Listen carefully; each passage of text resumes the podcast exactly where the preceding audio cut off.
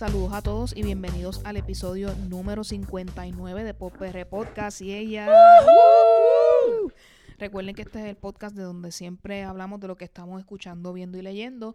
Antes de comenzar, tenemos que dejarles saber quiénes somos Pop PR, comenzando con nuestro querido Alegrito. ¿Cómo estás? Pues mira, estoy súper contento porque estoy aquí con ustedes y porque me tomé una súper taza de café antes de ir para acá. Yo estaba súper hyper, de verdad. So, quiero emitir ese hyperness en el día de hoy.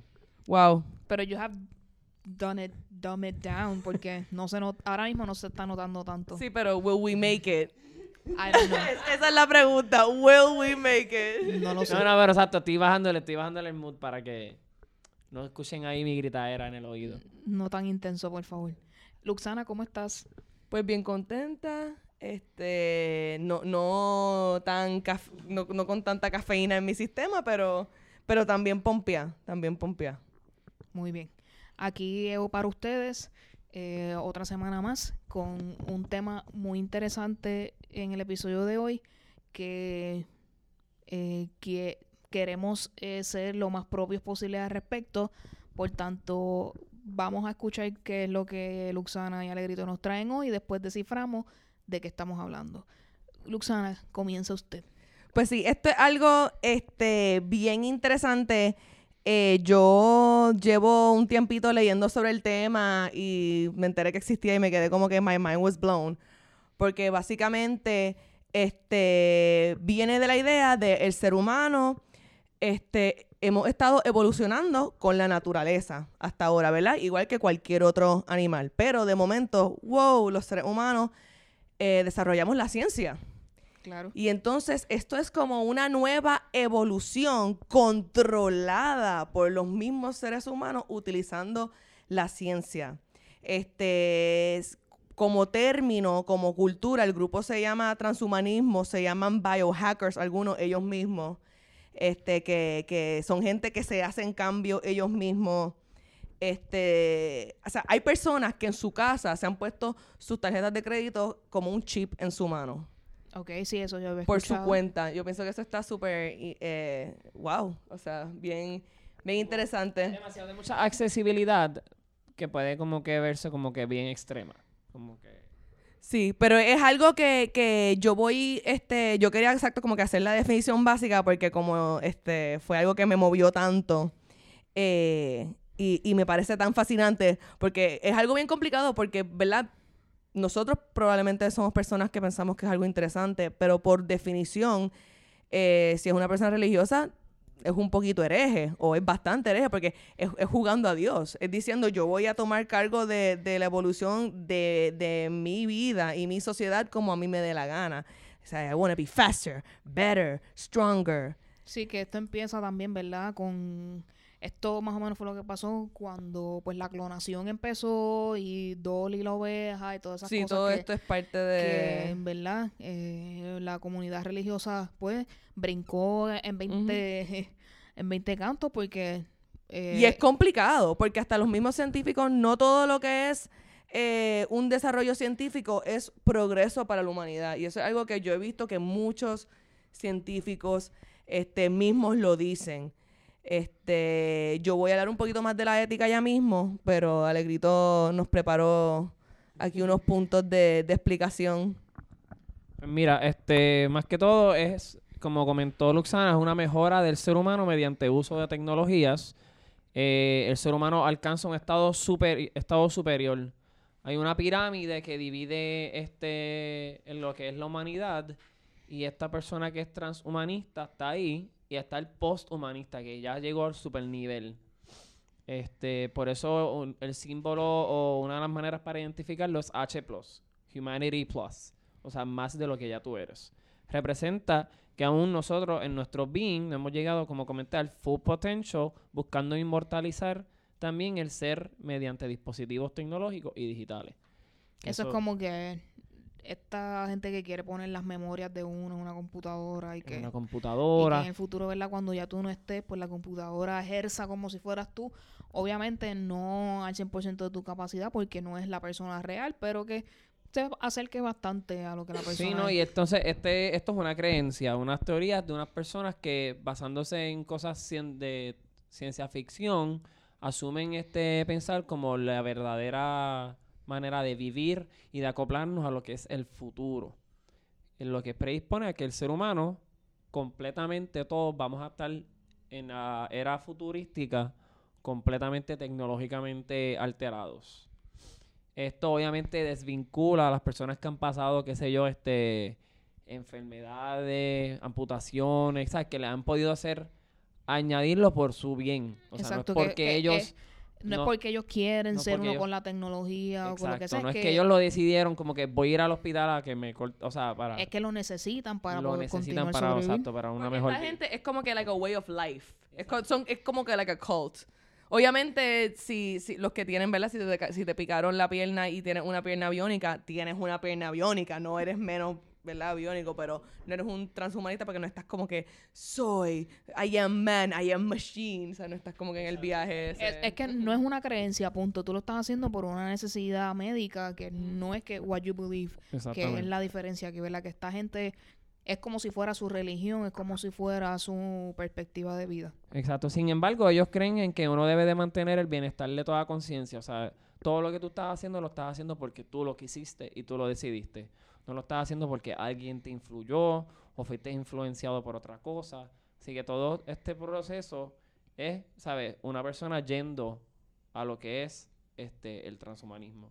Y eso está desde 1976, donde dice que también cuando ocurrió la creación, que Dios nos hizo hombre y mujer, ¿verdad? Según la Biblia, este, estaba el Edén, comieron del fruto prohibido. Pues, entonces, en este caso, ellos creen que, como comentó Luxana, con lo que tienen a su alrededor, que va a ser cosas completamente móviles, o sea, completamente tecnológicas, pues ellos van a poder tener ese target para evolucionar dentro de eso. Y eso es como si fuera el fruto prohibido, porque estás crean- cre- creando y jugando a ser el ser superior que tú quieras llamar. Y Sí, que ellos promueven de que la persona como tal esté envuelta en la evolución sin que sea una persona, este ser supremo, estas leyes de supervivencia que sean quien dictaminen cómo vamos a evolucionar. El- lo que para mí está súper viajoso es que eh, parte de lo que están alegando, ¿verdad? En, esta como que creencia, en este grupo, y es real, es real. Ellos básicamente están eh, como que tomando las riendas y decidiendo cómo hacerlo, pero inevitablemente, hasta como hablamos de cuando la gente pues pi- pierde este, una pierna y se le hace esa mejora, pues ya la ciencia lo está haciendo antes de nosotros eh, antes de la- cualquier persona decir soy transhumanista, busco esto, ya la ciencia lo está haciendo. Incluso este, este argumento, ¿verdad? Que los espejuelos, yo tengo espejuelos puestos. Y para mí, ya el espejuelo es como parte de mí. Es como que yo soy, pues, kind of bionic con mis espejuelos, porque en realidad. Este, Sin ellos no puede sobrevivir. no, no puedo seguir sin ellos. Lo, eh, lo mismo eh, he leído que el smartphone puede ser este, considerado ya parte de, de la persona en la manera que el ser humano está. eh, porque este smartphone me hace a mí, ah, yo no sé algo, yo lo busco en Google, me capacita a mí más. ¿Sabes? I'm like a little robot with my little robot information que puedo averiguar y hacerlo. Y el más que me gustó de todos fue el de los carros. Porque cuando uno está en un carro, uno está pensando, uno es como que, uno es el carro, ¿sabes? Uno está como que moviéndose, ¿verdad? Y, y, y, y pues, you're kind of like a machine. Está ahí, eres como los Power Rangers. Sí, quizás en el contexto de ellos, ¿verdad? Ellos quieren, eh, Es más extremo, obviamente. claro, es literalmente convertirte uno con el carro. Con que- como simplemente tú pensar X o Y cosa, ya el carro está reaccionando a tu Sí, pensamiento. ellos van a querer más, más directa la, la conexión definitivamente. Este, pero sí, quería hacer ese comentario.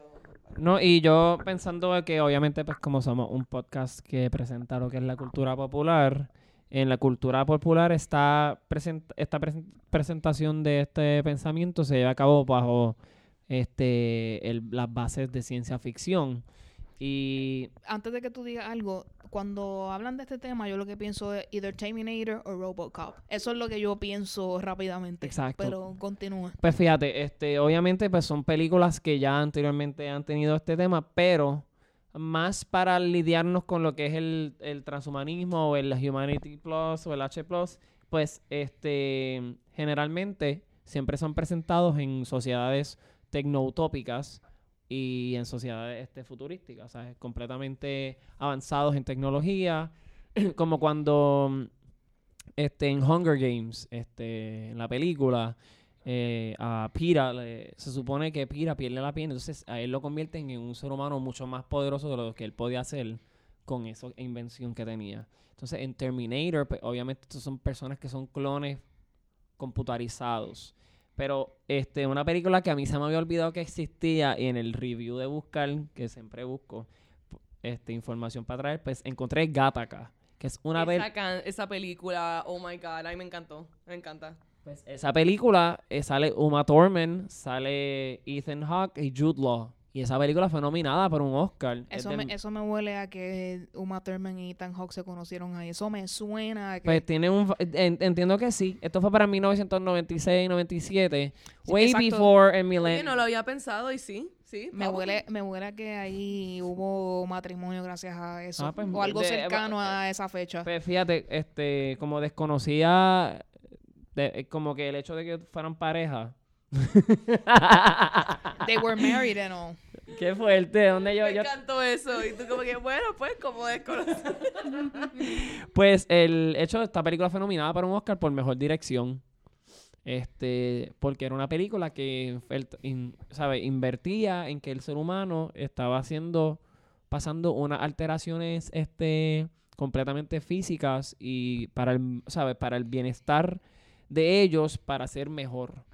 Yo creo que algo de la cultura popular de hoy que yo creo que se acerca bastante, aunque no es exactamente igual, es obviamente pues eh, Iron Man y Tony Stark.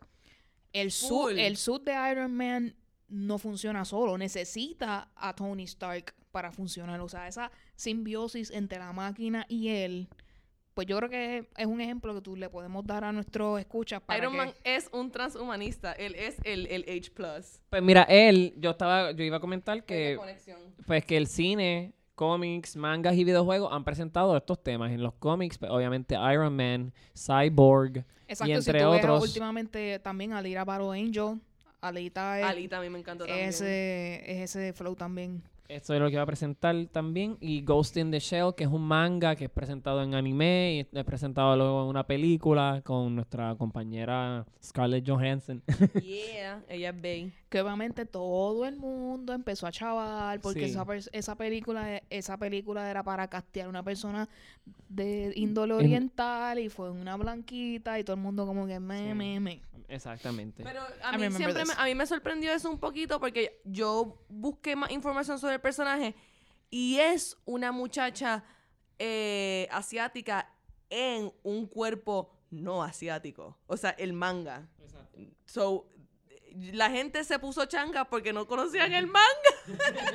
Sí, que fue como que algo en general. Pero yo lo vi también y exacto, y yo, ah, que están brutales. Y busqué más y más y más información y yo, pero wait a minute. Pero, Pues, Sí, Y en eso está Deus Ex, que son como, este. como diría Pesquera, such is life. eso es así. Es Life. que tenemos que quejarnos por todo, tú lo sabes. Así que eso es por lo menos los ejemplos que te quería presentar así de lo que Es busqué. de lo- que, es que ustedes vieron lo que él dijo.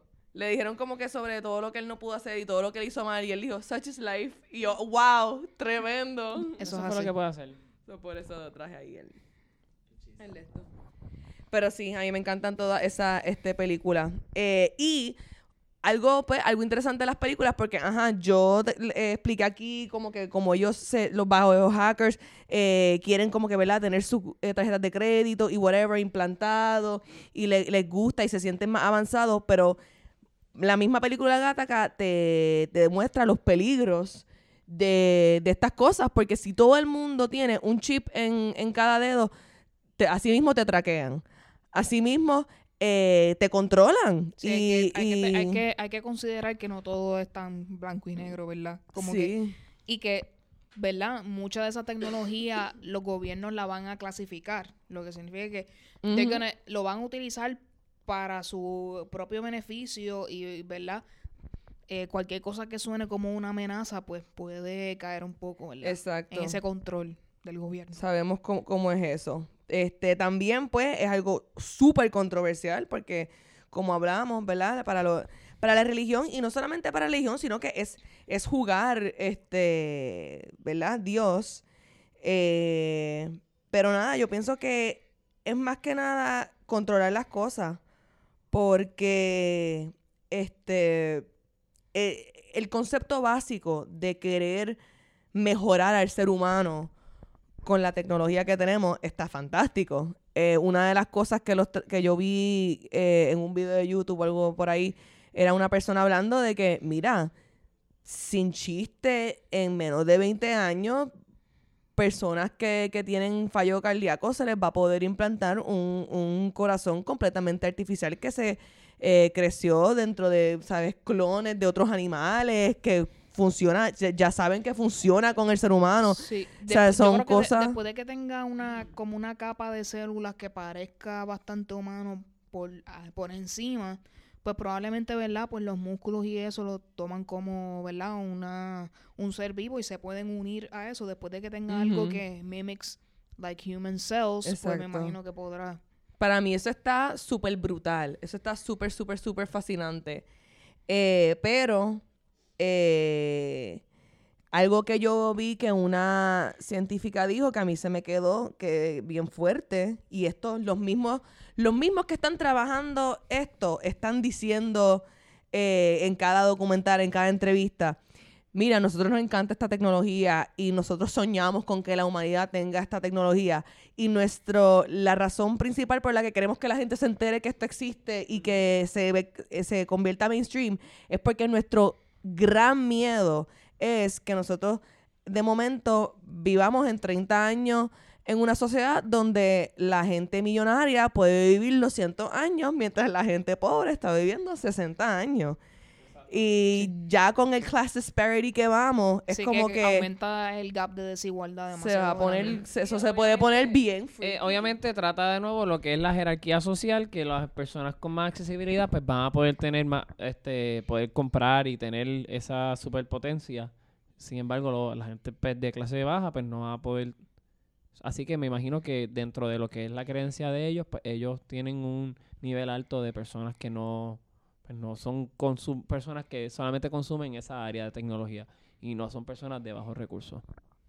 Sí, yo pienso que eso es bien triste, es bien triste.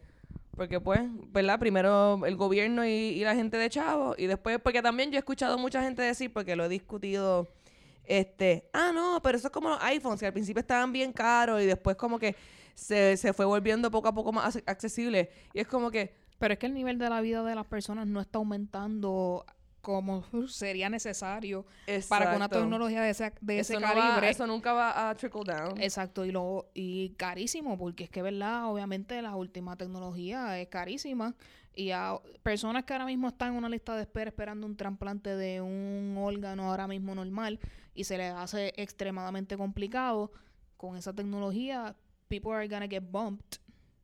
Más aún por más dinero para obtener esa tecnología mucho más avanzada. Ya eso es algo bien creepy porque sabemos que hay hasta mercados negros de gente que, que raptan para usarle su órgano y su sangre para gente que son billonarios. O sea, imagínate cuando la tecnología se ponga más avanzada. Uy, bueno, así que esperemos que, que, el gobierno por una vez por todas se, se involucre con la comunidad científica de una manera saludable. Claro que sí. Este... Después de que haya, ¿verdad? igualdad y que haya, digo, igualdad de oportunidades para que todo el mundo tenga acceso a eso, ya que pues nos beneficia a todos porque nos evoluciona de cierta manera, pero por otro lado tenemos que ver que mucha gente lo va a utilizar de manera negativa. Específicamente, ¿verdad? Porque eso les va a dar una ventaja competitiva frente a otras cosas y empresas pueden estar mucho más adelante y hacer y la gente mala lo va a utilizar para hacer daño Así que son muchas cosas que quería estar pendiente. Y trajiste, que hablaste de, este, ventajas que te hacen más competitivo, me recordaste que también había visto mencionado, obviamente pues eh, eh, hay unas pastillas que son unas drogas que te alteran, ¿sabes? A la Limitless, eh, hay, hay unos que son como similares a Adderall, pero que lo están tomando gente para sencillamente estar súper atento y, no dormir y y eso es algo que se está dando mucho, por ejemplo, en, en California, donde están este, estos landscapes de gente que está bien metida en la tecnología, en las computadoras, ahí descifrando cosas, que es un ambiente súper, súper, súper competitivo. Eh, pero esto también es otra cosa que, que hablaron los transhumanistas, que estas son las cosas que ellos también utilizan. Ellos utilizan pa- este, pastillas, ellos utilizan, este, hay unos que se ponen, este, hasta, eh, como que, ah, yo quiero ser como Wolverine y tener, este, cuchillitos que me salen. Ellos se modifican a su gusto. Eh, eh, los body hackers se llaman también, que a mí me estuvo cómico porque obviamente me recuerda al otro grinder, se llaman grinders. Yo como que, uh. Me recordó todo tipo de grinder. como que gays for the drugs y obviamente Y ahora, y ahora lo- los H Plus también son grinders, mira para allá. Este, yo pienso ya que las modificaciones corporales eh, debemos hacer una distinción ahí porque hay gente, ¿verdad?, que no lo hacen por el, la, el avance tecnológico, la evolución, sino que they wanna feel like something. Por ejemplo, esta gente que se hace medio lagarto, esa- medio esas sí, cosas. esa, sí. Eso es más porque tienen Ya esa es una afinidad. estética que ellos Ajá, Eso quieren. es estética, exacto. Esto lo lleva un poco más adelante, ¿verdad? Que esa tecnología que tú tengas dentro de ti o contigo haga que tú puedas hacer cosas que una persona con su cuerpo normal y corriente no pudiese hacer. Me imagino, ¿verdad? Este, cuando empezó lo del Google Glass y esas cosas, yo me imaginaba como que im- implantes de cosas en los ojos para tú ver, qué sé yo. eh, Ajá, bien brutal. qué sé yo, ver, ver las moléculas separarse y volver a y volver a unirse, qué sé yo, son cosas así como por poner un ejemplo Sí, de algo. exacto. Para que la gente- avanzada. Exacto, para que la gente que no lo pueda entender lo pueda ver así un poco más exagerado, no sé por decir. Sí, exacto. Este, pero eso es más o menos el, el- el argumento de estas personas. Eh, vamos a hablar un poquito de qué ustedes piensan de, porque el big, big, big, obviamente hablamos de, lo más básico como de, de espejuelos hasta eh, brazos artificiales, pero ahora mismo la discusión más, más, más grande que hay dentro de los científicos eh, de, de body modifiers también se, se llaman, este, es eh, básicamente, primero que nada, una preocupación con, con la gente que lo está haciendo por su lado, porque también esta gente se infecta, se puede... So, esa una... la tecnología a veces no es compatible con lo que es el cuerpo humano y pues, donde el, el experimento pues, es fallido. Exacto. So, como que la, los científicos, el, el big es la preocupación, ¿verdad? De, de, de que el ser humano quede bien. So está lo del problema de, de las clases que va a afectarse, lo que mencionamos ahora de que la gente le está haciendo al, garete por su lado, y el número uno of all the big ones es eh, la modificación de la genética. Porque ya esto se puede hacer y ya la gente está como que quiero modificarlo desde los ovarios, ¿sabes? Desde cuando está este, siendo un feto. Y la preocupación es que pues ni a corto plazo ni a largo plazo se sabe cómo en realidad el modificar los genes va a afectar a una persona. Y pues a todo, aparentemente la gente está loca porque eh, nos modifiquen los, los genes. Yo, yo, yo y los pienso que científicos están como que slow your roll. Exacto. Sí, porque Para mí utilizo- todo, todo con mesura y con, con calma, ¿verdad? Yo pienso que eh, este estudio se debe hacer gradualmente, poco a poco, y tratar de mantenerlo contenido la mayor cantidad de tiempo posible hasta que haya la cantidad de pruebas suficientes que me den a mí, como si estuviéramos en un juicio, fuera de toda duda razonable, que esto no me va a hacer daño. Una vez eso esté extremadamente bien comprobado, entonces podemos poco a poco abrir ese mercado para que el que quiera que sus hijos salgan con azules que se los ponga. Sí, eso tiene que ver mucho con el eugénesis.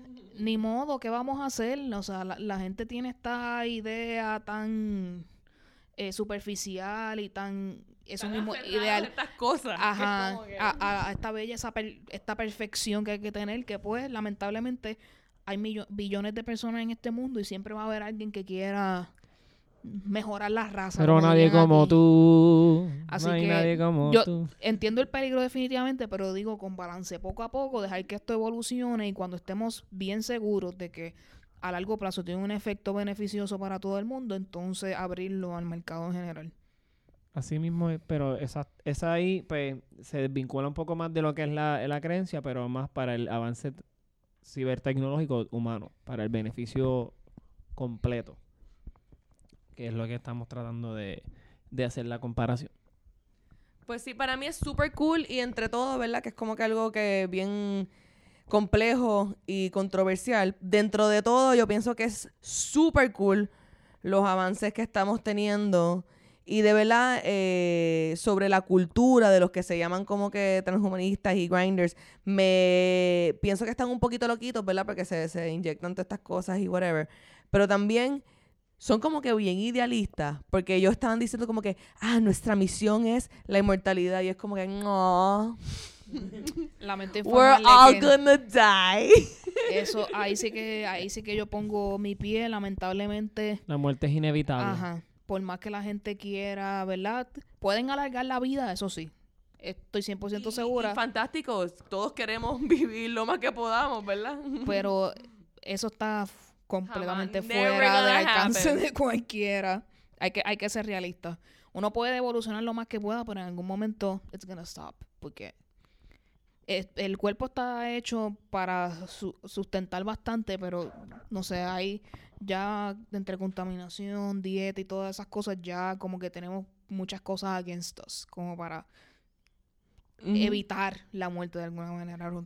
Y también llega un punto donde es como que, ¿qué es un ser humano? Porque digamos que a mí se me daña el corazón, me ponen un corazón de embuste, me ponen un brazo de embuste, este, me ponen un cerebro de embuste con una memoria, ¿entiendes? ¿En qué punto yo todavía sigo est- estando viva? ¿Y en qué momento yo de verdad ya dejé de ser ser humana y soy como una especie de robot? Porque... ¿Cuál es la diferencia entre una persona y un robot al fin y al cabo? Si nos vamos a ir reemplazando bit by bit. Cuando vaya evolucionando esta situación, entonces vamos a poder aclarar un poco eso, pero no 100%. Sí, pero eso es algo también que uno, porque hasta uno ve las tecnologías y uno sabe, mira, a mí pueden meter mi memoria en una computadora por el resto de los tiempos, pero yo no voy a seguir viva. Eso no, no me... Exacto, that's not really es como que cool, cool. Este, y todo, ¿verdad? La tecnología es fantástica, pero pues al fin y al cabo no podemos escaparnos de que somos seres humanos, somos seres de carne y hueso y vamos a terminar. Eso es así. Yo creo que Sí. con esto podemos eh, clausurar este tema, muy interesante. Escríbanos ustedes al email popperepodcast.gmail.com si quieren eh, que aclar- aclarar algo o que dis- discutamos quizás otros temas parecidos a este en más profundidad. O si tienen una reacción ahí bien Exacto. interesante o como que odio esto o amo esto, quiero ser biónico. Así que déjanos saber cuál es tu pensar acerca de esto. Pasando rápidamente al rincón tuitero, ha estado bastante interesante esta semana. eh, comenzando con otro remix de la canción Calma de Pedro Capó. Esta ocasión, Alicia Keys nos acompaña. Eh, lo mejor de esta noticia es que ella pudo visitar Puerto Rico mientras grababan el video. Yeah, que muchos artistas venido a Puerto Rico. Eso es así. Gracias, Jimmy Fallon. Y ella, a- ella habló muy bien de su visita acá, así que muchas gracias Alicia No, Keys por escribió un tu... bien lindo. Sí, bien bonito. Y, y el video con ella está chévere, fíjate. Me gusta más que el de Pedro Capó solo y el de Pedro Capó con Farruko solo. Me gusta Está ella. bonito. Me gusta ella. Está Me preocupa que quieran seguir alargando esa canción, pero como quiera, es hermoso que Alicia Keys esté con nosotros en eso. Definitivamente. Ahorita va a haber otra con otro cantante Con alegrito. añadiendo. Sí. Voy a meterle a, a Pedro Capó. There you go. Eh, una noticia interesante que salió esta semana, el Mario de Isla Verde se rindió. Aparente y alegadamente, el Mario ha decidido no construir en la área- que se denomina Playa para el Pueblo, donde verdad se lleva una lucha por ya bastantes años de gente eh, acampando y viviendo, ahí Viviendo para evitar que pues el Mario se siga construyendo por esa playa más cercana al balneario de Carolina y no se permita más el acceso de esa parte de la playa, ¿verdad? A la gente que no está consumiendo en el hotel, ¿verdad? Así que mu- muy bien por ellos. Eh, definitivamente qué bueno que se haya paralizado cualquier intento del Mario para poder construir ahí. Esperemos que esto continúe así. Esto me huele un poco a hay algo extraño aquí porque me está bien raro que de la noche a la mañana una mega empresa se rinda ante dos o tres puertorriqueños que están haciendo una buena labor, que es importante de- de- defender, Defender nuestra zona costera que está siendo, ¿verdad? Más atacada en el área así de Condado de Isla Verde, donde cuando tú caminas no la puedes ver porque lo que hay son edificios. So, qué bueno que hayan ganado esta batalla. Espe- esperemos en el universo que continúe siendo así. Eh, estamos celebrando, estamos grabando hoy un viernes el Lesbian Visibility Day, que fue en estos días. Así que un saludo a todas aquellas lesbianas, estamos con ustedes. Eh, ustedes saben que Popper es un podcast inclusivo donde aceptamos a cualquiera sin importar cómo se reconozcan a sí mismos. Así que eh, si tienes una amiga, este, déjale saber lo mucho que la quieres y la amas y dejarle saber a los demás la importancia de tu amistad con esa persona. Porque para eso es que uno da visibilidad, dejando de saber a otros cómo uno conecta con esas personas. Cuán necesario es que se eh, vea como normal. Definitivamente. Porque eso es lo que es.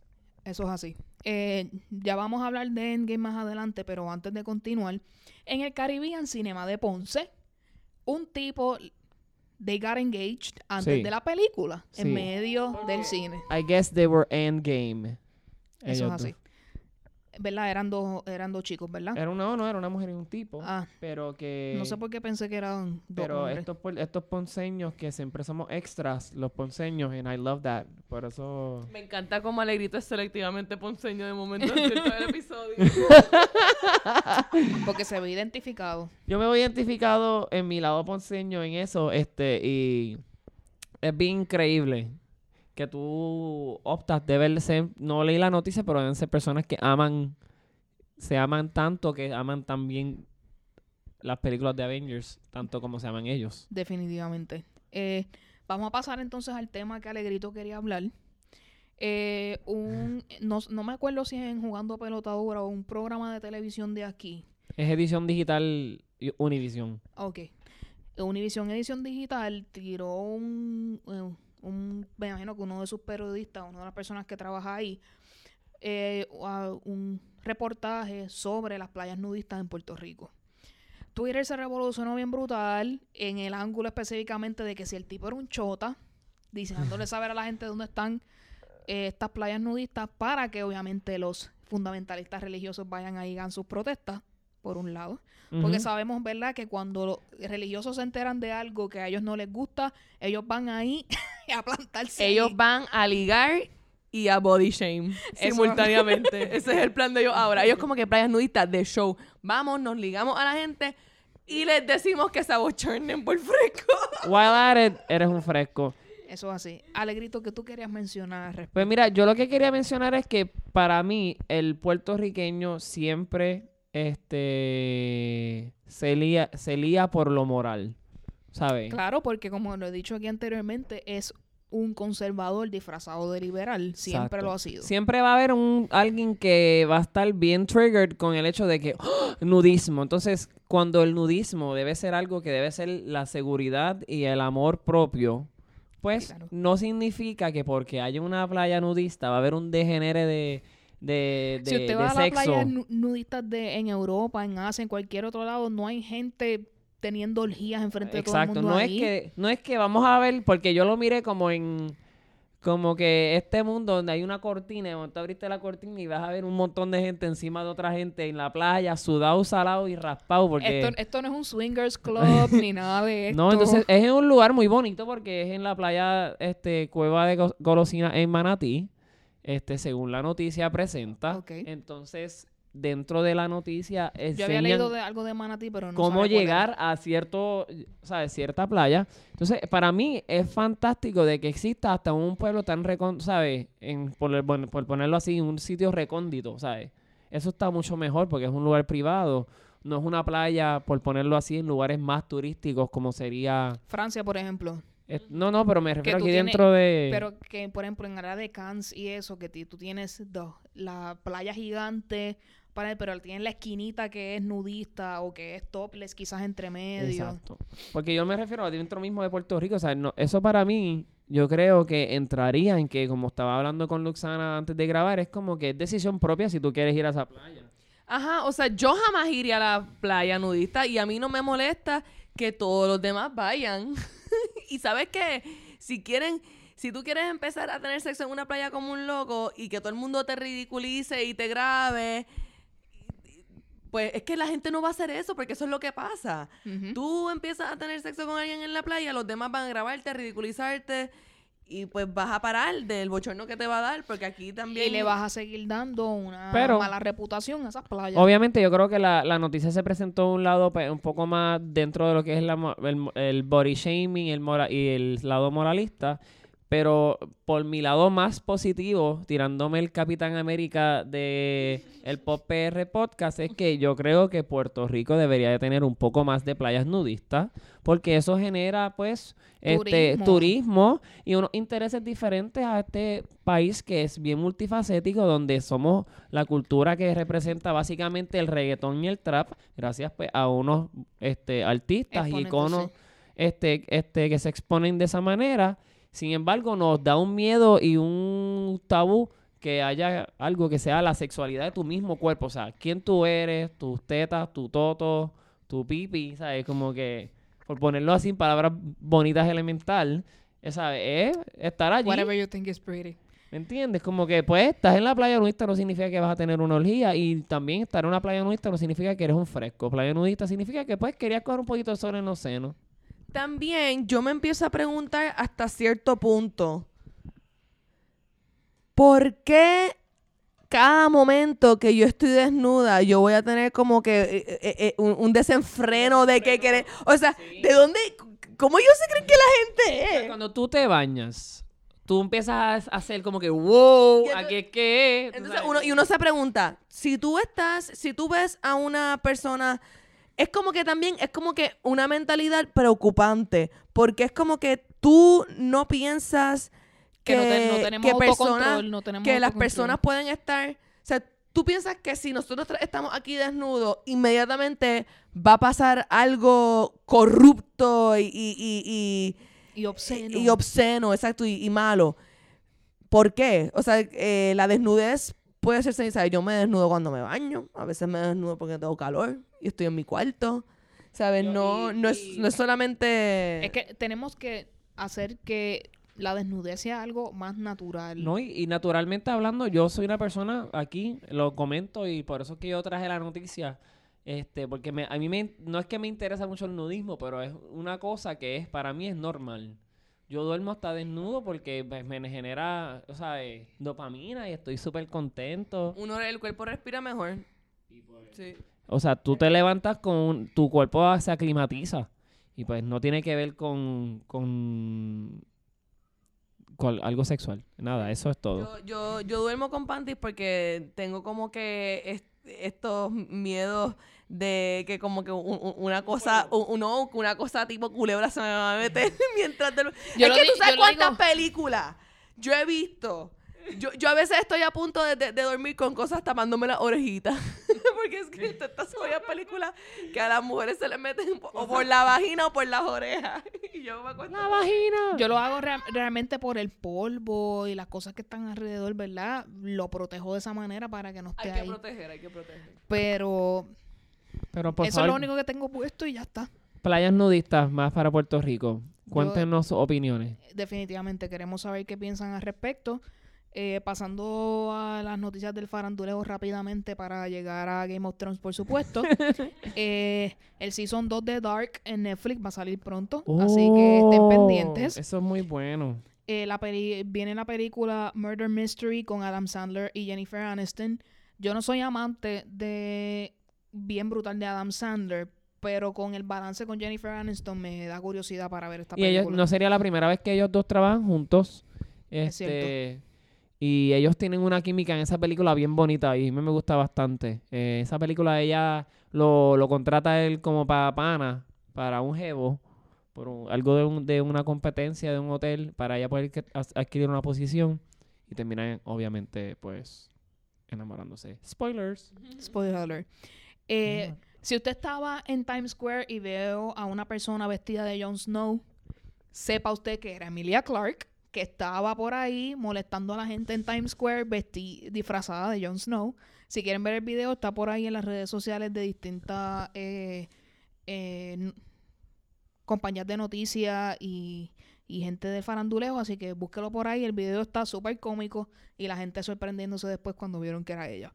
Bien funny. Eh, para que ustedes sepan, del 2 al 8 de mayo es la semana del cine español, así que esté pendiente a Fine Arts para que vea variedad de películas españolas, van a estar disponibles. Eh, oficialmente hicieron el anuncio del casting de Bond 25. Eh, está confirmado que Rami Malek va a ser el villano, así que Eso va a ser brutal. Él tiene una clase cara de villano. sí. Y Yo creo que yo, exacto, en He's Bond, just a great actor. en Bond va, va a funcionar. Yo siento muy que él va a ser un... Yo necesito que, ¿verdad? Lamentablemente pues, hizo de un actor gay... O sea, hizo de una persona gay en una película. No estoy typecasting him con esa cara, pero él hacer como que de un queer villain. Así como el de las Powerpuff Girls. com- como him. Algo así que sea como que bien... No sé. Él me, él me tira esos vibes. Tiene Eh, esa carita así como que multifacética. a mí Daniel Craig como James Bond no me mata. No, no es mi favorito. Pero- Definitivo. Tampoco, pero- gracias por decirlo. Pero por, por Rami Malek la puedo ver. Claro. Me Y llama la atención. Eh, la película 21 Bridges con Chadwick Boseman, si usted no lo sabe, es la persona que protagoniza Black Panther. Eh, también va a salir por ahí, así que estén pendientes. Wakanda Forever. A la misma vez que Men in Black International, que se está acercando ya. Yeah. Eh, es, es Channing Tatum, right? El Men in Black es Chris Hemsworth con la actriz que hace de Valkyrie, así que básicamente es los Asgardians. Es- es- Esto es Thor 4. sí, eso es una reunión, es cierto. Yo entendí que era Thor 4. Eh, Entonces, hablando un poco más de Endgame y un momentito para, eh, ya que Alegrito y Luxana han tenido la oportunidad de verlo y yo no, va a ser un spoiler free comentario ya para el próximo episodio. Lamento informarles que va a haber todos los spoilers porque lo voy a ver mañana. Tienen una semana, eso está bien, está bien. Tienen tiempo para poder tiempo. verla. No tiene escena post créditos, así que la- más las tres horas que te tienen que zumbar, zumbar más los 20, 25 minutos de los anuncios de Caribbean Cinema es suficiente sí. como para que haya créditos y tenga que esperar más. Así que no se preocupen que no la hay. Eh, terminando rapidito, oficialmente los Oscars aprobaron que toda película de streaming service puede ser nominada para mejor película. Genial. Uh. Oficialmente, así que Steven Spielberg, lo siento, presionaste un montón para que estas películas no pudieran formar parte de los Oscars y perdiste.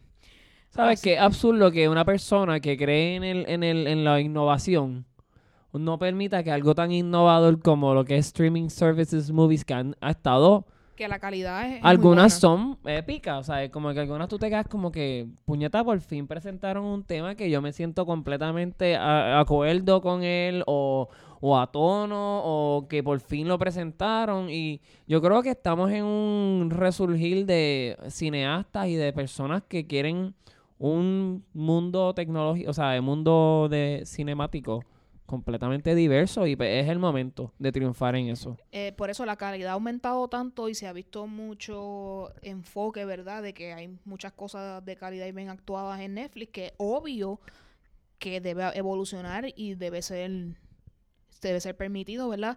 Porque en los budgets gigantes que tiene él, también Netflix los tiene, así que, que no puede sí, no, hablar de disadvantage en cuanto a lo que es presupuesto ni nada. Están invirtiendo los mismos millones todo el mundo. Incluso si, es- si llega al nivel de poder compa- com- este, compararse y competir con una película que está en el cine, es como que contra, se luchó más para llegar. Eso es así. Porque, ¿sabes? Cuando algo sale en el cine está todavía un poco más mainstream. Ya mismo los streaming services se quedan con todo. Pero Estamos, estamos claros con eso. Estamos claros. Antes de, de, la- de discutir sus impresiones acerca de Endgame, eh, otro remix más. Si usted se había olvidado que Hacho Puñeta existía, vuelve y regresa. Este salió una versión con PJ Sinzuela y el cantante de los Cafres. Ah, El video está súper chévere. Debe ser una canción mucho más... Es, es una so- es un video de one shot, una sola toma y es por toda la perla. Está bien interesante el video, búsquenlo por ahí. Hacho Puñeta remix con PJ Sinzuela y el cantante de los Cafres. Ah, y el, y el cantante de Rawayana también sale. Ah, que eso fue ahí. que ellos se encontraron el sábado y dijeron, vamos a vacilar con esto. Probablemente. Ahora sí, llegó el momento. Avengers Endgame. Como les comenté, tanto Alegrito como Luxana la pudieron ver en estos días. Y quiero saber sus impresiones ligeramente.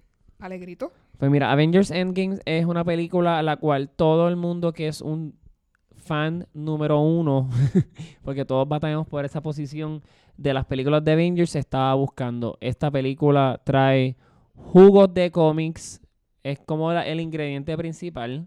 Las frutas en este frappé O sea, que eh, son expli- o sea, es explicativa en cuanto a cosas que no sabemos hasta el día de hoy que están escondidas en los cómics que se puede No es explicativa. Es una película que va directo al grano con el sumo ya puesto y te va a traer lo que tú querías y necesitabas como este película conclusiva. No sé si esa es la palabra correcta. De lo que es un- un- una, una larga y, y exposición de películas de Avengers. Pero esta película es eh, una buena conclusión es una para la buena saga. conclusión, exacto, para una saga. Este, creo que George Lucas debe de hablar con los Russo Brothers para una buena conclusión para su mundo de, de Star Wars, ya que estas personas han hecho una presentación de lo que es de verdad que tú estabas esperando para Infinity War, pues Endgame te lo trae. Yo llamo Endgame Avengers Infinity Wars 2.5. No la quiero llamar Endgame. Este, para mí es un 8 y te voy a explicar por qué un 8, porque en realidad un 11 de 10. Pero le doy un 8 porque habían cositas que se veían ajoradas, pero eran en cierto punto. Pero nada, tú cuando la veas, La película duró tres horas y Alegrito nos está diciendo. ah, bien. Bueno, porque no todos los storylines. Sí, no, no, pero, much- pero habían unas cosas que eran como que, wow. Ok, ya. Pero nada, ve la película, vívetela. Este, no veas el post de acompáñame a esta triste historia. No veas los posts de, de personas como que vieron la película porque siempre va a haber un pana que spoilea. A todas esas personas yo le puse un zafacón. Este, mi react era un zafacón. El emoji de zafacón yo se lo ponía. Y no sé si comencé un movimiento en el Facebook de mi gente a mi alrededor porque empezaban a borrar los comments y los posts a una persona claramente, de verdad, yo no puedo creer que esa persona se haya atrevido a spoilear la película, pero ahí, en- a vivo y todo color. O sea, ya yo la había visto, pero... Aquí estamos en la campaña de Alegrito Y yo- contra spoilers. Y yo como que, viste, yo soy una persona que en mi pasado podía tirarme mis spoilers, pero nunca eran los masivos. Pero yo ni, ni los mínimos me atrevo a tirar. Muy bien. Te pasó, Luxana. Luxana, llegó tu momento, cuéntanos. Pues, este, yo. Yo salí de Endgame y literalmente lo primero que a mí me pasó por la mente fue. Maldita sea, yo estoy tan afectada por esta película y yo estoy bien clara que mi. eh, mi, mi, mi attachment emocional con los personajes de Endgame es como un 40% de mi attachment con los personajes de Game of Thrones. Así que yo, yo salí de Endgame como que diablo, estoy así ahora. Estoy así ahora. este. Yo salí molesta. Yo como que, oye, esta película. Pero pues mientras más la pienso y más la analizo, de verdad me, me encantó.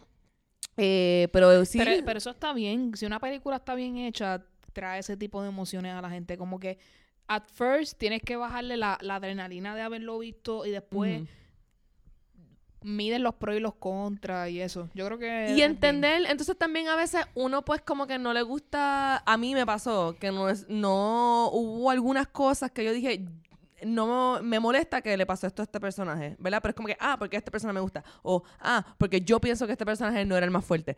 Pero en realidad, mientras más lo analizo, es como que las cosas, Hace sentido. como lo que, igual que en Game of Thrones, sea, uno sabe, ¿verdad? Que, que cuando, cuando alguien venga y apuñale a Daenerys, nadie puede estar sorprendido. Como que, ah, no puedo creer que mucha gente no creía en Daenerys. Y, sea, uno, hay, uno tiene que aceptar ciertas cosas que, Claro. que, que van a, y que hacen Ve- sentido. En realidad ve con la mente clara, no comas mucho, tómate un poco de agua o de refresco cada 47 minutos y Exacto, hydrate yourself. por completo, por completo, por completo, no permitas que las opiniones, ¿verdad? De personas que no saben mucho del ambiente de lo que es un- una película Avengers afecte tu, tu experiencia. Exacto. Este, nada, ¿sabes? Tienen que, que, que experimentarla y, y vivírsela. Hay mucho fanservice. Hay mucho fan- Hay, hay mucho como que, ok, este show fue como que para el sentimiento que me está dando. Hay mucho... Sí, hay cositas exacto Es- que tú... eso es bueno, tú fíjate. estás- eh, eh, Es un eh, buen balance, sí Ve, ve preparado, preparada para los triggers. Este, yo estuve triggereado toda la película con bebiéndome mis lágrimas y todas esas cosas. Así que, please, please be triggered. Y, y esto sí, y esto es para EU.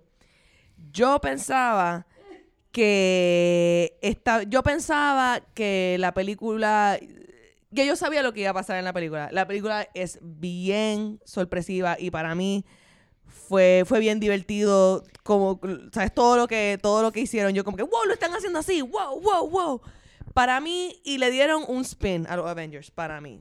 Yes, I totally agree with you. Eh, Qué, bu- qué bueno. Vas a sentarte y desde, desde los primeros cinco minutos vas a estar, wow, it's like this. Eh, yo no tengo, o sea, a mí me gusta Marvel y me gustan los Avengers, pero no, no tengo como que esta necesidad de leer teorías ni nada de esto. Yo estoy, yo voy whatever you present me. pasa. Ajá.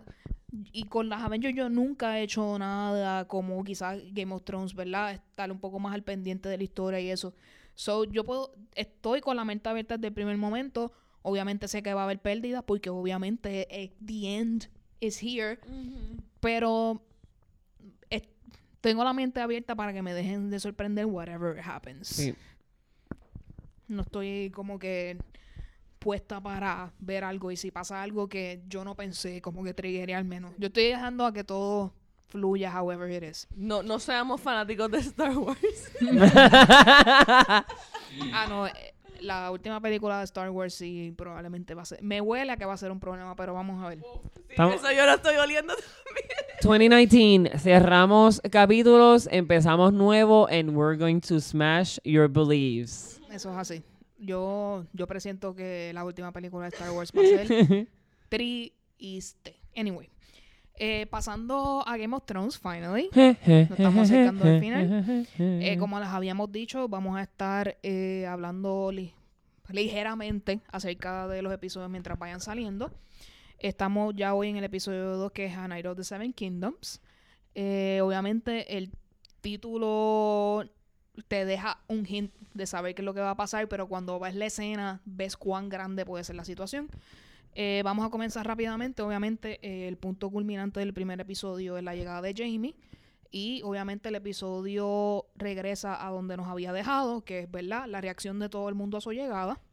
Y cómo, ¿verdad? Eh, tanto Sansa como John, ayudado por Brienne, entienden la importancia de que Jamie esté del lado de ellos. So, fueron dos contra uno. Así que Dani, por más que quisiera matar al que mató a su papá, no tuvo esta oportunidad en este momento. Y más sabiendo que ella es una persona extraña en el norte y si ella hace algo tan arriesgado en este punto, pues le quita literalmente Toda la creencia que- que la gente puede tener para Exacto, ella. menos puntos hacia ella. Obviamente esta situación afecta a Tyrion directamente porque Tyrion pensaba que Cersei iba a traer sus tropas para acá y obviamente eso no fue así. Eh, le están creando la camita para que él se empuje y haga otra cosa que yo no quiero que él haga, pero eh, Sir Jorah viene a su rescate tratando de convencer a Daenerys que él es la persona indicada para ser Hand of the King, the Queen por el momento.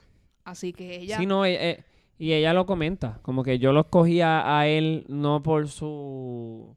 por- porque él es un Lannister, yo lo escogí a él porque él es inteligente y él era atrevido, pero sin embargo, ¿hasta dónde está llegando su atrevimiento y Eh, su inteligencia? escuché un comentario donde aparente alegadamente él, a- él mantiene esta creencia porque ella pens el Tyrion pensaba que si Cersei no decía que sí a, eh, a llevar su army para eh, Winterfell, ella se iba a ir.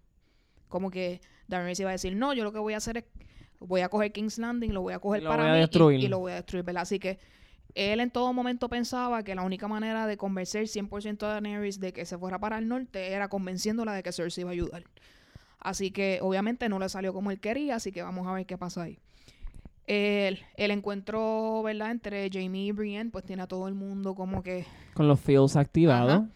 Obviamente, eh, Brienne nunca ha conocido lo que es el amor en realidad, so ella no puede act out on her feelings. Ella no sabe cómo hacerlo. Ella no tiene la capacidad emocional para manejar lo que es el amor. So Jamie la va tratando poco a poco de decirle ya, yo no soy el hombre que yo era antes, yo soy una persona que estoy tratando de eh, ser más hon- honorable ahora y quiero servir bajo tu mandato y todas esas cosas. So, eh, él está tratando de limar asperezas con ella y tratar de que la relación sea más cordial, lo más cercano a amor que sea posible en este momento. Yo lo veo como que el, en los seasons primeros, Tyrion Lannister era, quería desvincularse de lo que era ser un Lannister. Y yo veo a Jamie Lannister ahora haciendo ese Tyrion. Como que me quiero desvincular de lo que la gente piensa de quién yo soy y voy a empezar a creer en lo que yo, yo soy. Y pues, él quizás no es el Golden Lion, pero sigue siendo para mí.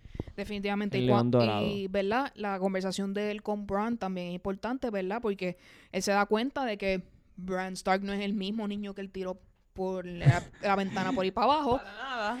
y que él, obviamente está 100% claro de que sin su ayuda no pueden batallar. Así que, ¿para qué yo voy a contar esta historia de que tú fuiste el que me, que me empujaste y me privaste de mis piernas? Para que todo el mundo se ponga en su contra y te mate y no sirva de nada. Pichea. No, y él mismo lo dice como que, cabrón, yo te ayudo en tu character development, como que no me vaya, no pienses que te voy a tirar. ¿Sabes? Como que de un niño a un ser supremo poderoso, ¿sabes? Como que está en control y puede verlo todo. Es algo fantástico. Vamos a hablar de Sansa Stark. Ustedes me disculpan y va a haber mucha gente que no está de acuerdo conmigo. Ahora mismo, Cersei y The Night King están empatados en primer lugar ganando el Juego de Tronos, eso es obvio. Pero en segundo lugar está Doña Sansa Stark. ¿Por qué? Porque ella está haciendo todo lo posible por salvar a Winterfell de la manera en que ella sabe, que es plotting como Littlefinger le enseñó a ella. A ella se le ve mucho con el Lord of the Vale. Mucha gente piensa que ellos están afinando cosas por si algunas cosas en la batalla no funcionan, ella poder mantener a Winterfell a flote. Lo que es muy bueno. Lo segundo, la conversación con Daenerys, donde Daenerys trata de limar asperezas, pero ella le deja saber, el norte es independiente, nosotros somos rogue agents. Cuando tú ganes el trono, nosotros queremos ser un norte aparte. Aparte. Así que Eso está bonito. And she's gonna be the queen of the north. You know, she's not even gonna be the lady of the north. She's gonna be the queen of the north. yo pensaría eso también. Ella está tratando de mover sus fichas para que Winterfell sea Y los reyes del norte. Y si los hermanos, bueno, por ponerlo así, si las personas que ella les, les rodean la apoyan, como su, ¿sabes? su familia, eh, eh, cuenta con gente poderosa. Sin embargo, si lo está tratando de hacer lo más sola posible, como quiera la gente va a irse por su lado, porque ellos han conocido la trayectoria de Sansa, ellos saben la niña sufrida, o sea, que ella fue. Sin embargo, no están tan ah, enamorados o romantizados con la idea de un Targaryen completamente hija del, Claro. de Mackin volviendo a, a hacer... Sí, entienden que eso es definitivamente peligroso y cada decisión que Daenerys está tomando o punto de vista la, la hacen más peligrosa porque eh, obviamente antes de pasar a la conversación más importante de esta escena quiero dejar saber, ¿verdad? Debía haber apostado a Ray Gendry. Llegó el momento, by the way. En ese momento de esa escena, en Google se aumentó las búsquedas de saber cuántos años ella, Macy Williams, tenía, porque todo el mundo estaba diciendo como que van a ¡La enseñar el cuerpo desnudo de una mucha, de una nena que ni siquiera es mayor de edad. Ella tiene 22 años. Hoy que creo que cumplió 23 esta semana, by the way. Sí, no, ella es una adulta. Lo que pasa es que la vimos bebé. Exacto, está todo el mundo como que pensando que es la misma niña y definitivamente no lo Nadie es. se acuerda cuando Sansa tenía como 14 años y la violaron ahí salvajemente y, y- y como que... Y nosotros, ah. O Daenerys cuando el, el, el hermano super creepy como que se la, la tocaba, como que like... Eso es cierto. Así que tenemos que tener... Ahora también tenemos que saber que Game of Thrones es algo completamente sexualizado nivel... Y, y esta es la última cara. noche donde todo el mundo va a estar junto. La mejor cosa que ella podía hacer era perder su virginidad porque ella no sabe lo que sí, es eso. no, y, y vamos a poner, el, per- la actriz tiene 22 años, pero ella como personaje puede ser que sea una adolescente. Aparente alegadamente tiene 18. ¿Sabes? Una, por ponerlo, por ponerlo así, una adolescente. Yo a los 18 años voy a enfrentar una guerra con zombies, por ponerlo así, porque eso es lo que los White Walkers representan en el mundo de Game of Thrones de HBO. whites. Los Whites, perdón, de HBO. Este, pues yo me, yo, macho, olvídate. Es más, yo hago una, una orgía en una playa nudista en Puerto Rico. sí, yo sé que eso va a pasar. A mí ¿Sabes? lo más, lo, lo más, Sí, nunca lo he experimentado, ¿me entiendes? Es como que let's go for all of it. lo más risa que me da es como que, ah, no, e- e- ella es muy... eh, Exacto, como que our baby. Exacto, cuando, cuando ella estaba ahí matando a todos los todo el mundo como que get it. Claro que siempre tenemos doble vara para todo, ¿verdad? Pero Eh, está bien, eso, esa parte también de... de Sí. Eh, nos presentan, ¿verdad? Eh, Tion llegando y haciéndose, ¿verdad? De utilidad para la casa Stark, para defenderlos, ¿verdad? Y ayudar en la guerra. A lo que Sansa, ¿verdad? Los recibe con brazos abiertos. Hay ojitos ahí, me está preocupando. I don't want a Sansa La- and Theon baby. Yo pienso que it should be an, it should be a thing. Obviously, uh, he doesn't have a penis though, no, so there's not gonna be a baby. gracias a Dios. Pero Eh, este Es en que cuestión ya, la, ya la historia No, pero en cuestión de yo pienso que it's no, pero yo siento que it's very bro- bro- like it was a, a romanticized brother relationship por ponerlo así, porque es una persona que en el momento más catar, o sea, catársico de su vida, he saved her. ¿Sabe? Él Le podemos dar las gracias por eso. yo le doy las super gracias a Theon Greyjoy porque si no hubiésemos tenido una weak Sansa. Ujú. eh, Bueno. raped en, en, en, eh, y es- maltratada. es entre él y Littlefinger porque Baelish la ayudó un montón para lo que ella es ahora. Anyway, eh, nos presentan más o menos el cuál va a ser el plan de batalla. Ya fue 100%, 100% confirmado que The Night King a quien quiere matar es a Bran. Ya se nos confirmó directamente en esta escena. Él va a estar en el Godswood eh, Esperando custodiado por Theon mientras ellos hacen su movida eh, y manteniendo a las personas que ellos consideran más débiles, entre comillas, dentro de las criptas de Winterfell. Lo que mucha gente teoriza que es un error, porque se teoriza de que el Night King puede, o una persona de los White Walkers con mucho poder, puede ir abajo y revivir gente que está por ahí, por diversas teorías que Mm. hay, así que A mí me parece estar en las criptas puede ser peligroso. También hay una teoría que mm, quería compartir este acerca de Night King no llegando hasta Winterfell y él en el dragón llegar directamente a donde King's Landing este y transformar un arm, el army de esas personas allá en, en lo que son en Whites. en Whites y bajar al sur, o sea, al- perdón, llegar al norte y pues los remanentes de batalla, pues él ahí atacar. Eh, sí, probablemente el Night King haga una entrada triunfal en Viserion de alguna manera, Sí, ¿verdad? porque tiene un dragón y, te- y da- todo el mundo sabe que Daenerys Targaryen cogió ese American Airlines y llegó bien rápido allí con sus dragones, pues obviamente ella va a estar, el, el Night King va a estar como que, what, what, voy a llegar a King's Landing, Cersei ven acá, I'm gonna murder you, bitch, y it's gonna be a, a- Eh, yo- yo- es un yo- plot, ese es mi plot twist. Yo, yo tengo un. Yo sentí que eso es lo que, que, que hay mucha probabilidad de que él vaya para donde Cersei directamente. Primero, porque estoy leyendo un montón de cosas de, de, de que the Night King will not be at Battle of Winterfell. Don't be surprised if Night King not player in Battle of Winterfell, qué sé yo. Eh, así que sí, parece que es como que están tratando de, de que el hype sea que. O sea, que la gente no empiece como que, why is he not here? O sea, que sea. Sí, no, y también existe la teoría de que las personas piensan que él es un Stark, mientras yo pienso que esa no es la, la verdadera. Así que, ¿por qué él va a ir a un sitio donde él, su origen es de allí? Otro punto, ¿verdad? Aparentemente, según Jamie, Cersei is having that baby. Cersei ya tuvo los bebés que iba a tener.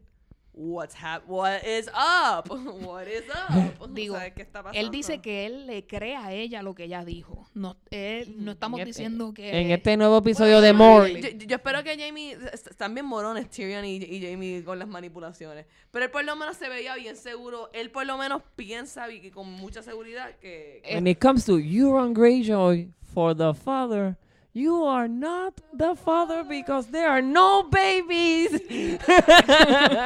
Este, There quiero hablar no de do- dos escenas en paralelo. Obviamente, eh, la noche final en que Tyrion, eh, Jamie, Brienne y entre otros personajes, Ser Davos, Podrick, entre otros, están eh, Teniendo su... teniendo esa última noche, ¿verdad? Y viene Tormund a contar la historia de la leche de los gigantes.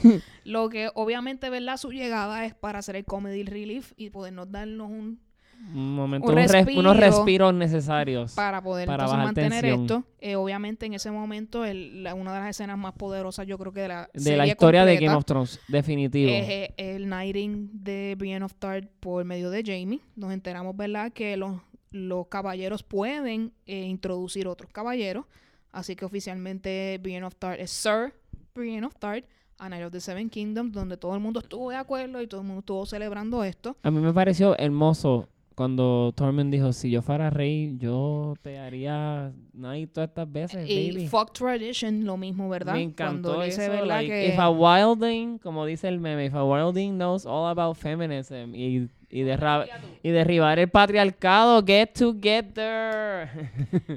Eh, ¿verdad? Eso es bien importante. Eh, obviamente pasamos a que obviamente A- Aegon Targaryen le cuenta a su tía Titi, Dan- mira, esto pasó así. Mira, Targaryen su relación familiar. y es importante que él le cuente todos los detalles de la historia. ¿Por qué? Porque si ella simplemente le dice que son familia, no hay base para que ella le pueda creer. Además, como quiera, ella está escéptica porque dice, ¿qué dos personas te están diciendo esto? Tu hermano, que es un loco, ajá. y tu mejor tu amigo, mejor amigo que, que dice yo- que leyó que En ese matrimonio entre Rhaegar y Elia Martell fue anulado y ellos se casaron en secreto. Ella no está 100% con- convencida, pero obviamente John sí. So, que él se lo haya contado me sorprendió mucho. A mucha gente no le sorprendió, pero yo pensaba que es- esta información se iba a dar más adelante.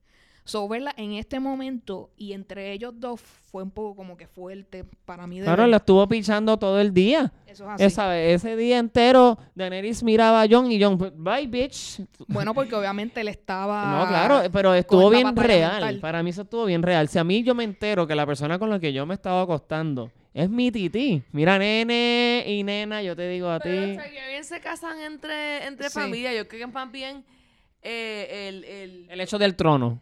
Sí. Y, y pues que, que que ahora como ella- eso complica todo, como eso complica todo. Sí, que ahora ya tiene que enfrentar de que yo no soy la heredera número uno. What the fuck Pero is yo this? estoy con Eu, porque es como que, chico John, tú eres el, el que estás como que focus on the zombies, focus on the zombies. O sea, quizás no es el momento porque puede causar que ella actúe en un momento dado más de erráticamente. clave más errática de lo que ella ya está propensa a actuar. ¿Sabes? Es como que, este, por ahí viene el Nike. Bye, John. Next No- Queen. No creo, pero, pero ya yo estoy viéndola. Recuérdate que Mad King, Mad Queen. Y ella no es una Mad Queen, pero ella, ella poco a poco como que... Además de que no es aceptada, se puede, se está- puede darles como que paranoia. Como que cuando Theon abrazó a Sansa. Ella, cuando te ponen a, a los otros eh, personajes, específicamente Sansa y John, los Starks, y como las otras personas eh, le hablan a ellos, se dirigen a ellos Sí, mucha la reverencia. sí. reverencia, el respeto. Ella se da cuenta, eh, she's no queen there. Eso es así. Ella es una tipa que trajo dragones. Sí, no, y eso mismo yo lo quería comentar, porque, ¿sabes? Tú- no es lo mismo tú sabe, haber estado dentro de lo que es esa cultura, estar inmerso por completo, a tú venir de un lado completamente diferente con- y venir con teorías y con historias tuyas. Con- exacto, con, disque conspiraciones. Pues yo estoy segura que Daenerys está pensando, esto es una, una confabulación entre Bran y Sam para, Para- ponerlo a él en mi contra. Claro, porque es mi hermano, 20.000 porque es su hermano, o sea, es como que, claro que sí. Y Este, para continuar, eh, quiero mencionar un par de escenas interesantes. Arya con eh, The Hound y Ber, Ber, Ben Dondarrion, ¿es que se llaman? Beric Dondarrion. sí. Este, el banter en esa escena estuvo muy buena. Al fin Ghost apareció, cinco segundos, pero apareció. cosa ahí como que, por ahí. Eh, Esquinita. y también la canción de Jenny, hermosa. Eso Que, by the way, en que- el soundtrack de Game of Thrones está performed por Florence and the Machine. Sí, cuando salió en los créditos yo dije, esta es mi nena Florence. yeah. Sí, Así que, ¿verdad? Y, Y el en- cantante, eh, la persona que hace de Podrick, que creo que se llama Daniel, es muy buen cantante. Así que esa, esa canción está hecha para que él la cantara. Así Claro, que he was serving peeping vibes. eso es así. Han hablado mucho, yo, o sea, yo los detalles de Lord of the Rings no los conozco muy directamente, pero sé que había mucho paralelismo entre... Un Lord of the Rings. montón. Y no Acuérdate, solamente en eh, esa eh, escena, sino alrededor No, de no, todo. alrededor de lo que está pasando dentro de este season, pero lo que pasa es que obviamente pues son mundos fantásticos, eh, sumergidos en el tiempo medieval. Y George Y- R. R. Martin ha dicho que él es fanático de Lord of the Rings No, y, y que, él- ha- y él que ha hecho, obviamente, pues, y que ha hecho influenciado. más, ha hecho más paralelismo dentro de toda la Sí, serie. De lo que es él. la serie, pero más que todo, es, so- estos son war hymns. Este, estos son himnos de guerra. Que, by the way, que en el libro solamente hay el primer, el primer pedazo de la canción en lo que está escrito. Del segundo verso en adelante es la producción, se inventó el resto de la canción. Qué fascinante. Yo necesito trabajo con ellos. Otras, otras escenas así rapidito para terminar. El encuentro entre Liana y Jorah Mormont, que hasta el momento los Mormont no se habían unido hasta ahora, donde este Jorah le pide a Liana que se esconda y obviamente Liana está loca por pelear, así que ella no se va a esconder en ningún Ella lado. me encanta. Ella es más tenaz. Ella tiene más bolas que todos esos hombres que están allí. Eso y me así. encanta. Segundo, eh, la escena con Sir Davos y la nena que se parecía mucho a Shireen. Sí, Ay, Dios. Y, ¿verdad? El momento al fin para traer a Gilly, que no había, no la habíamos visto tanto hasta ahora, ¿verdad? Donde la conexión entre ellos tres, porque Gil, este, Shireen le enseñó a Gilly a leer. Así que estas dos personas Ah, sí. vieron en la niña a Shireen, así que es muy, muy bonito eso que sucedió en ese momento. Oye, fíjate, a mí se me había olvidado que Gilly había estado puesta para eso en, en la season pasado. Es que ese season de la nena quemada y esas cosas está tan back in the mi- back of my mind que como que a veces se me hace bien difícil recordarme de datos de eso. Eh, para ir cerrando, recuerden que añadieron 20 minutos adicionales a este episodio, así que es as long as ever. Probablemente sean, ¿verdad? Para explicar ciertas cosas, ¿verdad? Que con la batalla simplemente no se pueden explicar y necesitan quizás un background. Yo pienso que por eso añadieron todos esos minutos adicionales, que son 20, 20 y pico. Sí, como 25. como Así mucho. que eh, nos dieron ya la despedida de todo el mundo, literalmente. eh, que nos estemos preparando, ¿verdad? Porque ya lo que viene es destrucción. Así que tenemos que ir emocionalmente fuertes Sí. para lo que va a pasar este próximo domingo. Por favor, coman mucho pescado el domingo para que sus cerebros estén, mira, alertas. Al día, muy bien. Eh, pasando a las recomendaciones de la semana, Alegrito, ¿qué nos recomiendas? Pues curiosamente, les voy a recomendar que vayan a Spotify y si quieren conocer a Alegrito, este, busquen el, el, el playlist que se llama Soundtrack of M. Pueden va- es conocer mis gustos musicales. Y este también para que oigan Lemonade de Beyoncé, que es un álbum que se estuvo deseando por mucho tiempo que llegara. Y pues por fin lo trajeron. Este, no sé si tiene que, obviamente tiene que ver con que Beyoncé hizo esta presentación de Homecoming en. Netflix, así que pues es un álbum bien chévere. Este, más que todo yo creo que el, el- la cinematografía de los vi- del video y del short film que ella creó con ese álbum es para mí uno de los mejores este short film musicales, por decirlo así, que tiene que ver con un artista presentando porque eso mm, lo- los mensajes que ella- los poemas que ella da de intro de intro son para mí una de las mejores cosas que he visto en este milenio. O sea, no en el pasado, en este.